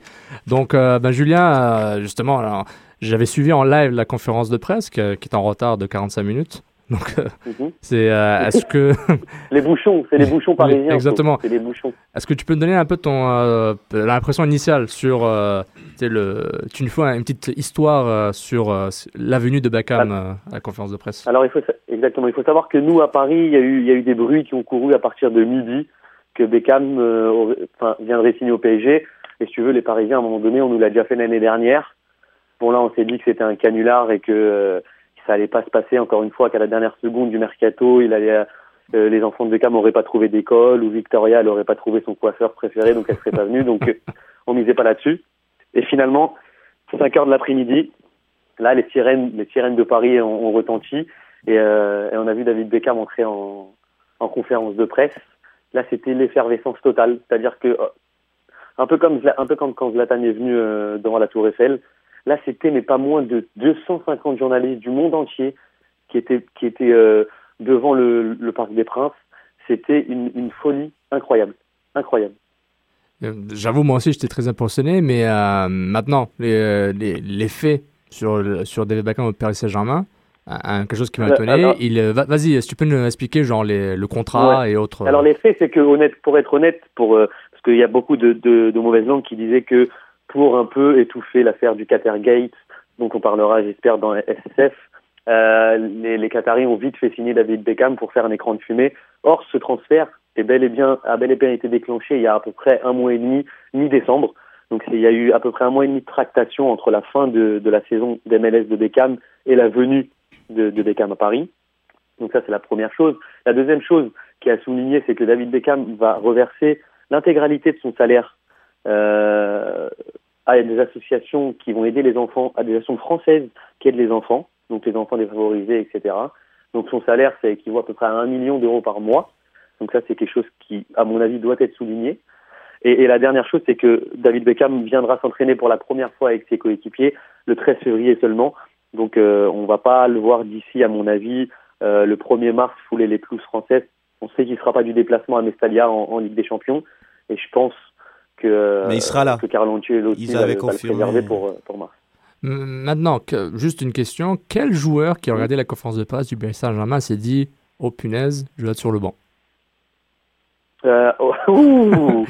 Alors là, les paris ont les, les paris ont fusé en France. Là, il y a beaucoup de beaucoup d'articles là-dessus, etc. Il y a, il y a soit soit Menez, qu'il faut dire, c'est- assez incom- C'est dommage, hein. C'est assez incompréhensible, mais euh, j'ai l'impression qu'il y a, il y a un froid entre Ancelotti et Menez depuis euh, depuis le début d'année, où euh, où là Menez a, à plusieurs reprises a commencé sur le banc.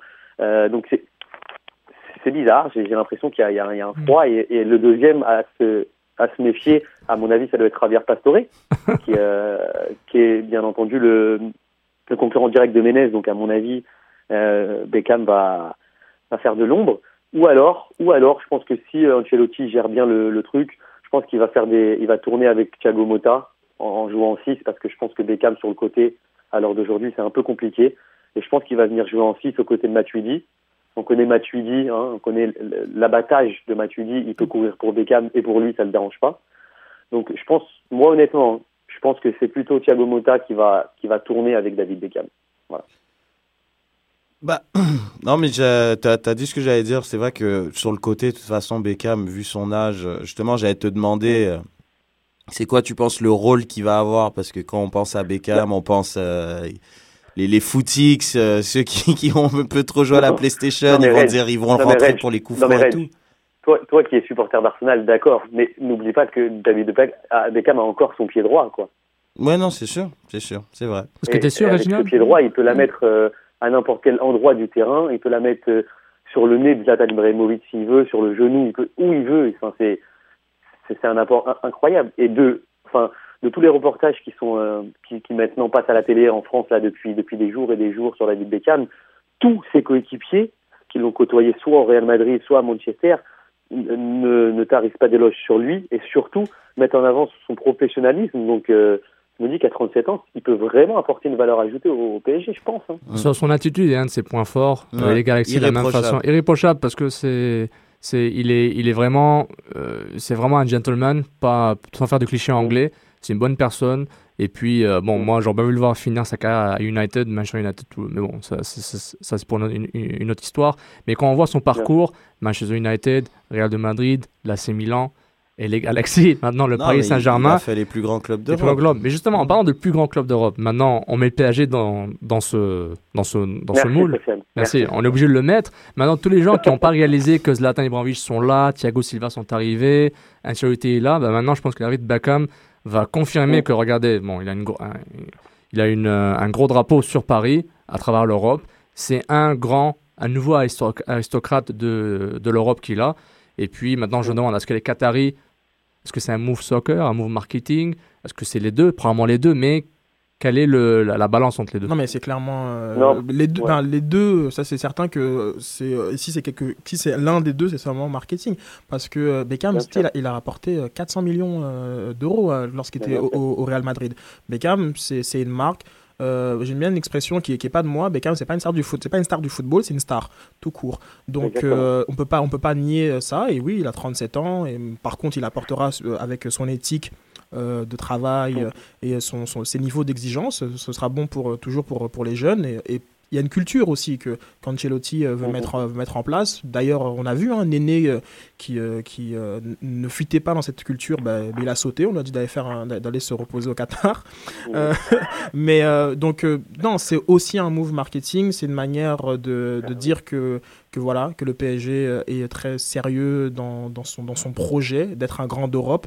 Je pense pas que le PSG soit un grand d'Europe, mais c'est une grande ville. C'est surtout pour ça que- qu'il est, à- qu'il est à Paris, parce que au-delà de, au-delà de, il faut pas nier que ça, il est à Paris, Paris, voilà, Paris ville lumière, euh, Paris rêvons plus grand, et c'est pour ça que que Bex euh, y est, hein, je veux dire, comme. euh, c'est- Ah, mais c'est pour ça que je pense que c'est. Vas-y, vas-y, Julien. Et je surenchéris juste un truc, c'est que c'est que Beckham c'est le c'est le marché chinois. Donc ça il faut pas il faut pas il faut pas se leurrer là-dessus. Dans il va y avoir à mon avis la prochaine tournée, il va y avoir un match un match en Chine, un match au Japon, c'est c'est évident, c'est évident. Est-ce que, vous- euh, juste une petite parenthèse, vous savez qui étaient les, les deux coachs qui ont coaché David Beckham à l'AC Milan? Ah, Ancelotti et- et Leonardo. Leonardo. Donc c'est vraiment le, le trio, le trio parfait pour vraiment euh, aider le PSG dans ça. Puis c'est pas une coïncidence. Il y a un côté marketing, image, brand du Qatar, avec associé au PSG, qui est maintenant associé à Beckham. Et tu as le côté sportif qui, qui a du sens un peu. Mais je vais, pour revenir, euh, sou- soulever un truc que Sid a dit qui est vraiment, vraiment très, très important, c'est, que c'est Paris. C'est, la plus belle ville du monde. Bah oui. Donc après, oui, les, les Qataris ils vont à Manchester City, mais les joueurs, s'ils ont le choix maintenant d'aller à Manchester City ou d'aller à Paris, le choix, il est vite fait. Je veux dire, c'est la plus belle ville du monde et ils vont avoir un club qui va être compétitif pour des années à venir. Donc, euh, Juste, euh, t'as vu la, la, la conférence de presse euh, de, de Balotelli? Euh, à son arrivée à, Ah, Mi- non. à Milan Non, j'ai oh Qu'est-ce qu'il en met sur, euh, sur Manchester? Euh, Il dit Bon, euh, moi j'ai ouais, j'ai ouais. beaucoup apprécié euh, mes coéquipiers, euh, le coach, les installations. Un grand blanc. et il dit ben, Le reste, non, après le reste, j'ai détesté. La bouffe, euh, la manière de conduire, le, le temps. Ah ouais, non, c'est- Oui, non, c'est ça, Manchester, c'est pas, c'est pas Paris. C'est pas Paris, c'est pas Paris, c'est pas Barcelone, il n'y a pas de plage, il n'y a pas les belles boutiques. Donc Ouais. euh, voilà. Non, mais c'est vrai, c'est vrai. Non, mais Victoria et ses enfants, ils vont rester à Londres, anyways. Donc, Oui, pas, non, euh, mais, mais les belles boutiques, euh, je suis désolé. À Paris, il y a beaucoup de choses à faire à Paris. Tu n'auras pas autant de choses à faire à Manchester. C'est un fait. Ah, que, T'as tellement changé. c'est ça, et Sofiane, tu sais que tu sais qu'ici il, il se dit que, euh, que que Victoria a, a aussi pesé dans, dans la balance dans le choix parce que même si elle reste à Londres, elle aurait une idée de de, de ligne de vêtements à à développer en France. Elle voudrait attaquer le marché français, tout ça. Donc voilà, c'est pas forcément. euh, Enfin, je veux dire, elle va rester à Londres, mais Paris, ça l'a quand même aussi attiré. Elle a joué dans dans dans le dans le choix. C'est essentiel, Sophie. J'ai vraiment hâte à regarder le documentaire ou le livre, genre Beckham, The Brand, Beckham, la marque, parce que ce, ce- ce personnage-là, l'aura autour de lui était in- incroyable. Vraiment. Mais, c'est- ça, mais ça l'est déjà. hein. Non, mais ça déjà, Ça mais, je- déjà. mais- mais- moi je veux voir les. Beckham, euh, Non, je suis d'accord, mais je veux voir les rouages derrière. C'est qui le stratège? C'est pas juste Beckham Victoria, il doit avoir une personne derrière qui doit les aider. Ou Ah si- oui, sûrement. Oui, ou, si- ou si c'est pas ça, ben, je veux voir, j'aimerais bien savoir l'idée derrière ça et comment ça s'est construit, parce que c'est incroyable. Ce, comme, comme- déjà- comme a dit Sydney, c'est une star, c'est pas une star de foot, c'est Mm. une star. Mais il y a déjà euh, une biographie sur lui qui est sortie euh, qui s'appelle Beckham My Life, je crois qu'elle avait été écrite lorsqu'il était au Real Madrid, qui est déjà très intéressante, qui nous donne un peu. euh, sûr, il manque l'épisode de Elle et Galaxy, évidemment PSG et puis tout ça, mais sinon, euh, déjà, elle est, elle est Mm. assez intéressante. Bon, on va un peu parler D'ailleurs, c'est des, drôle parce que des Qataris, Julien? drôle parce que Julien, euh, j'aimerais parler un peu des, des Qataris parce que mon France Football a, a- a- a sorti un, un dossier euh, sur le Qatar Gate où euh, il y aurait des allégations euh, de corruption à la FIFA. Comment ça, à la, FIFA, la corruption Euh, et, euh, Mais euh, un lien était fait justement avec, euh, avec Paris et, euh, et Bein Sport parce qu'il euh, suppose, supposément. Supposément, euh, en, échange euh, de, de, l'accord de, Platini pour organi- organiser euh, la Coupe du Monde 2002 au Qatar, les Français auraient obtenu le rachat du, PSG et ainsi qu'une nouvelle chaîne de sport qui, on le sait, a, a- a, grandement ou graissement aidé la Ligue 1 euh, cette, année. Donc, parlons-en parlons un petit peu de, de ce Qatar Gate. Qu'est-ce que vous en pensez, les gars? Alors, Vas-y, Julien. simple, juste ce qui est simple, juste je commence parce que c'est évidemment ici ça, ça, ça fait la une et le dossier France Football est vraiment archi béton là pour une fois parce que là il y a du il y a des, des témoignages de personnes qui ont travaillé à la FIFA et qui se qui se qui, qui se lâchent vraiment et parce qu'ils d'ailleurs je prends pour preuve hein, le vraiment une, un, un aveu d'un d'un monsieur Donny, il me semble, qui a travaillé depuis pendant 15 ans à la FIFA auprès de Seb Blatter, qui a été démis de ses fonctions récemment, et qui dit, texto, qui dit que voilà, ça fait maintenant, euh, bah, depuis euh, le règne de Seb Blatter, qui s'est organisé une mafia, une culture de la corruption. Donc à partir de ce moment-là, je pense que quand il y a un, un proche du dossier, et je dirais même quelqu'un qui était intégré dans la vie de la FIFA, qui se permet de dire ça, je pense que là, on a, pour moi, il n'y a même plus besoin de parler, genre ça fait, ça fait partie du, du jeu. Là où on sort un peu du contexte, c'est qu'effectivement, euh, en tout cas de ce qui se passe, de ce qui se trame, de ce qui se dit, il y aurait eu un rendez-vous à l'Elysée entre Sarkozy, Platini et Nasser El ou un, un des, euh, un des émirs, pour voilà proposer ce, qui, ce que dit, ce que Sid a dit. Et là, je pense que là, si ça se révèle vrai, là, on rentre encore dans une autre sphère et, euh, et on est enfin, dans le complot. On, on, on imagine. euh, après, on pourra imaginer tout et n'importe quoi. Mais moi, il y avait une, euh, une phrase que j'avais entendue sur RMC, Sport au moment où QSI était en négociation pour acheter le Paris Saint-Germain. Euh, C'était Ali Ben Arbia qui, qui était très proche du Qatar, qui, qui était consultant à Al Jazeera avant, qui a joué au Qatar avant de sa carrière. Il avait dit ben, les Qataris, je, je quote euh, de façon douce, les Qataris, ils ont de l'argent. Quand ils vont le mettre, ils vont le mettre. C'est- c'est- C'est-à-dire, c'est c'est une, une injection d'argent qui est différente. C'est pas des fonds d'investissement américains. Eux, c'est via des fonds d'investissement, mais c'est une autre réalité. Eux, ils veulent construire tout un pays, reconstruire un pays, et euh, faire un portail. Et on, on voit l'évolution. Qatar Airways, ils sont, Qatar Airways est dans les meilleurs, c'est une des meilleures euh, compagnies aériennes du monde. Ils, ils sont au même niveau qu'Emirates. On voit les Émiratis qui ont fait ça, la même chose avec Manchester City. Donc il y a une logique derrière ça. Le- la Coupe du Monde 2022, le Qatar Gate. Moi, j'appelle plus. euh, bon, je trouve ça. Quand ils sont les, les, les histoires de la FIFA, c'est quasiment normal. On, fait le Qatar Gate parce que. Pas moi, on dit le Qatar. Je vais être honnête, ils disent c'est Qatar Gate parce que c'est pas des Européens. Si c'était des, si c'était des- tu penses que les Russes ils l'ont eu euh, gratuitement la Coupe du Monde Bien 2018 sûr. C'est tout. C'est- Il y a une sorte de, de xénophobie raciste envers tout ce qui est en dehors de l'Europe, Oula, la vieille oula, Europe. des- Bah oui, bah- Très grand terme. Des gros termes. Oula, oula. non, non, moi je trouve qu'il y a une xénophobie, une assez raciste, tout ce qui est d'ordre de la vieille Europe. Dès que c'est pas aristocrate, dès que ça, ça vient pas de la Suisse, puis ils, ils boivent pas le, le bon, euh, la bonne boisson, je trouve que c'est ça. Mais en tout cas, on va jamais entendre parler d'un Russia Gate parce que tout le monde s'en fout, anyways. Puis, euh, alors que Qatar Gate, ça intéresse plus, il y a plus de drame, il y a plus Non, de mais, drame, ouais, etc. mais surtout, surtout que ça intéresse plus parce que euh, on l'a vu dans, dans l'obtention, il y a eu beaucoup de dans l'obtention de la du- enfin pour la Coupe du Monde pour le Qatar, il y a eu beaucoup de flou. Il y a Ouais, eu- mais, c'est tout le temps comme ça, Julien. le- C'est tout le temps comme ça. Les euros, les, les euros, tu penses qu'ils les ont gratuitement, les pays et- et organisateurs Non, non, non, mais ce que comme je veux ça. dire, c'est que par exemple, il y a, y, une, il y a une possibilité pour que la Coupe du Monde soit faite en hiver, tout ça, donc il y a, il y a, il y a- il y a- il y Ils a ont beaucoup de pouvoir. Je que- pense que c'est plus au niveau du public. pouvoir. Plus au niveau du pouvoir, je trouve. Comme, non, pour soutenir ton point, c'est je trouve c'est plus au niveau du pouvoir qui parce que forcément ils peuvent, ils ont l'argent pour avoir les terrains, pour euh, construire, pour faire en sorte que ça soit la plus belle Coupe du Monde possible. Mais après, pour pouvoir corrompre les autres, pour justement acheter leur vote, pour que parce que en, en, en, en tant que tel, une Coupe du Monde au Qatar, je sais pas, c'est pas nécessairement un pays de foot le Qatar. Une Coupe du Monde, je veux dire, c'est la fête du football, ça doit être quelque part. La, la, la, la, la, pardon, la Coupe du Monde qui va se faire en 2014. Ils vont tout faire le Brésil pour que ça soit la plus belle du monde parce mais- que c'est au Brésil. C'est justement mais, mais, ça. mais- le Qatar se cache pas. Et regarde, tu regardes l'organigramme, le l'émir du Qatar, Hamad Ben Khalifa Al Thani. C'est tout passe par lui parce que tout est, vous voyez, c'est original les gars, original. Tout, tout. Décidément. Quoi, je, je parle arabe, gars. Non, non, a mais les- la puis- prononciation était magnifique. ju- ju- ju- juste pour vous dire, c'est qui Mm. Euh, c'est- Il était là pour quand ce que la Coupe du Monde était attribuée au Qatar. Mm. C'était le gars euh, qui avait l'arabe, c'était l'arabe du groupe Qatar là qui était là. C'est lui, c'est l'émir. Et QSI, c'est Qatar Sport Investment.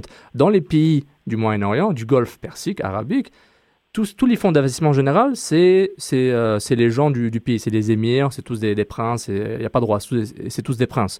Donc QSI, la façon du Qatar, c'est le Qatar, FC Barcelone, la Coupe du Monde euh, 2022, c'est le Qatar, Al Jazeera, c'est le Qatar, Al Jazeera Sport, c'est le Qatar, Bein Sport, c'est le Qatar, et on continue comme ça. Le PSG, QSI, c'est le Qatar, et Malaga, c'est le Qatar. Mais tout ça, on le savait, il se cachait pas.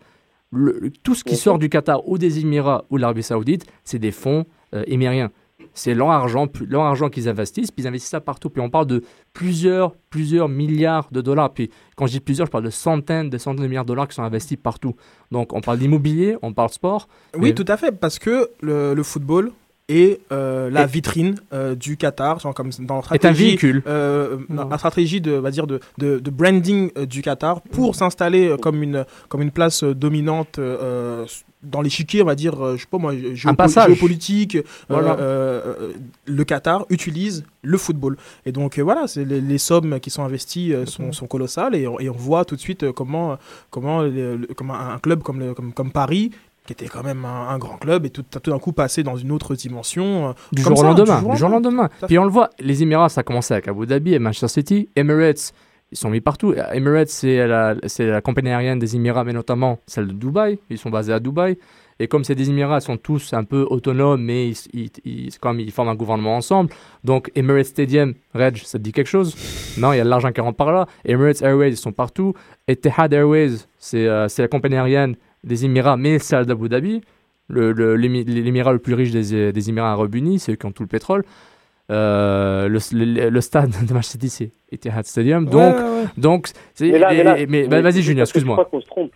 Vas-y. Je crois juste qu'on se trompe de, de, de, de, de débat, en fait. Le truc, c'est que moi, je me place pas du côté euh, du, Qatar, du Qatar qui vient pour faire sa stratégie, etc. Ça, il n'y a pas de souci, ils se cachent pas, ils ont l'argent. Moi, je me place du côté simplement euh, spectateur. Moi, quand je vois ça, quand, quand je vois que le Qatar a eu la Coupe du Monde 2022, au départ, je me dis, ok, pas de souci. Quand je vois qu'ensuite, il y a de la suspicion, il y a de la corruption, ça me gêne. Ça me gêne dans le sens où il est possible, par exemple, comme on l'a dit, que la, la Coupe du Monde de Qatar soit faite en hiver. Moi, personnellement, fan de foot, ça me ferait, ça m'emmerderait que ma Coupe du Monde se passe en hiver parce que euh, il fait trop chaud dans un truc, machin et tout, qu'on qu'on doit reporter tous les championnats, etc. Non. Moi, je dis non. Je dis tout simplement, je suis spectateur, je m'en fous de tout ce qui se passe, de tous ces oligarques, tous ces, tous ces aristocrates, tous ces bureaucrates. Moi, ce que je vois, c'est qu'encore une fois, il y a de la corruption, encore une fois, on achète des voix, et encore une fois, nous, on est pris pour des cons. C'est tout. Bon, je suis d'accord avec toi. Et je, je ne dis pas qu'il il n'y a pas de corruption à la FIFA et autres orga- or- organismes. Dès qu'il y a de l'argent, dès qu'il y a du pouvoir, dès qu'il y a, de- de l'immobilier et, et des, euh, et dès qu'il y a ça, il y a de la corruption. Mais je trouve injuste de seulement viser le Qatar parce que bah, parce, Parce qu'ils que se cachent pas. Ils se cachent oui, pas. mais c'est, oui, mais Sofiane, on vise que le Qatar parce que c'est juste eux, c'est que eux qui ont genre la puissance de, De- faire en sorte qu'une Coupe temps. du Monde va être en hiver. Comme il dit Julien, t'imagines une Coupe du Monde en hiver, ce que ça fait? Tous les championnats vont être chamboulés, tous. T'imagines Est-ce que tu te rends compte de la puissance que ça fait Je le sais. Donc forcément. Attention parce que euh, il y a que le Qatar qui a, qui a le pouvoir euh, de décider que la Coupe du Monde se fasse en hiver.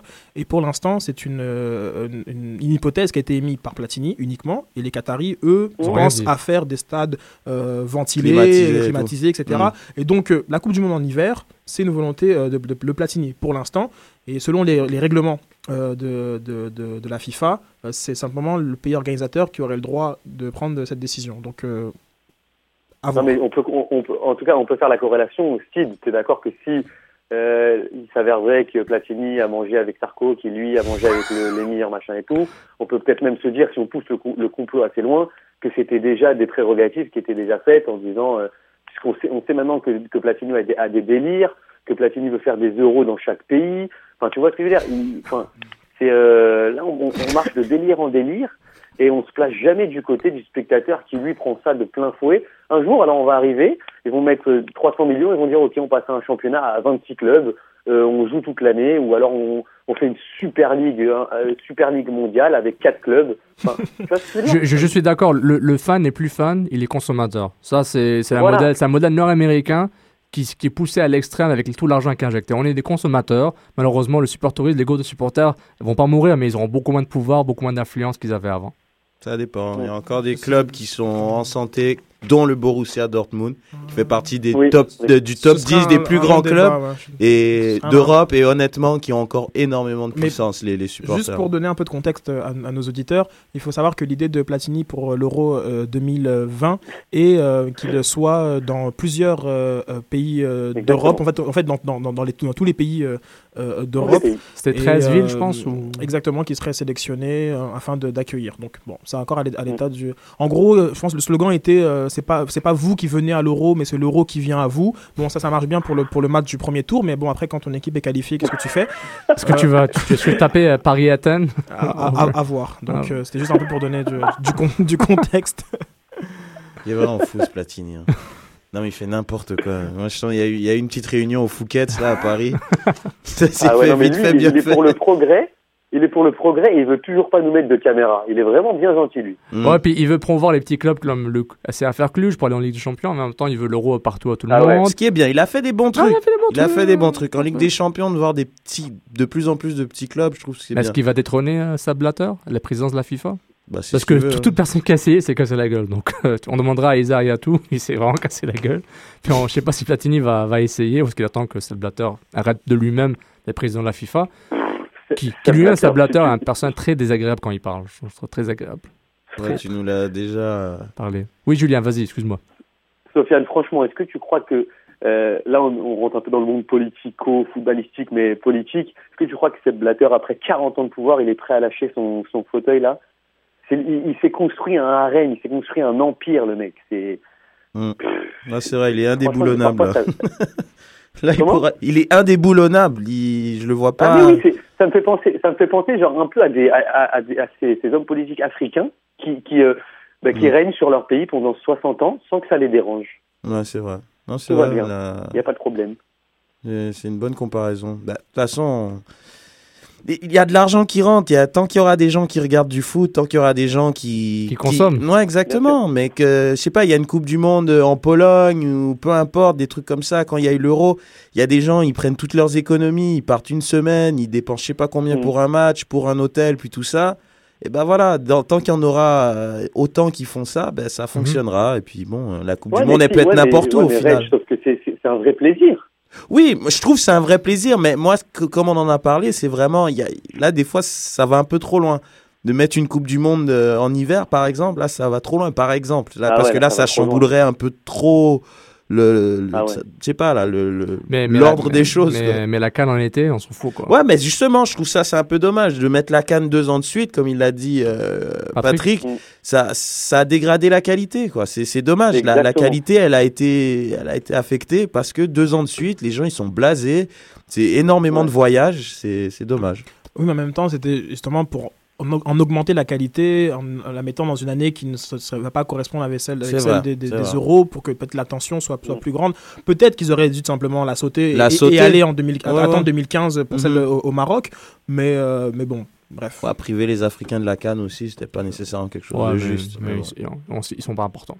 Il n'y a, pas d'argent, ils consomment pas. Donc. bon. Hein? Un scandale, hein? Scandale. Les- ça. Les l'Afrique, mais- Européens, l'Afrique contre les. Hein, c'est ça? Exactement, Against the World, c'est ça. Il n'y a pas de consommation en Afrique, donc ça n'a rien. quoi. Il n'y a pas d'argent à se faire.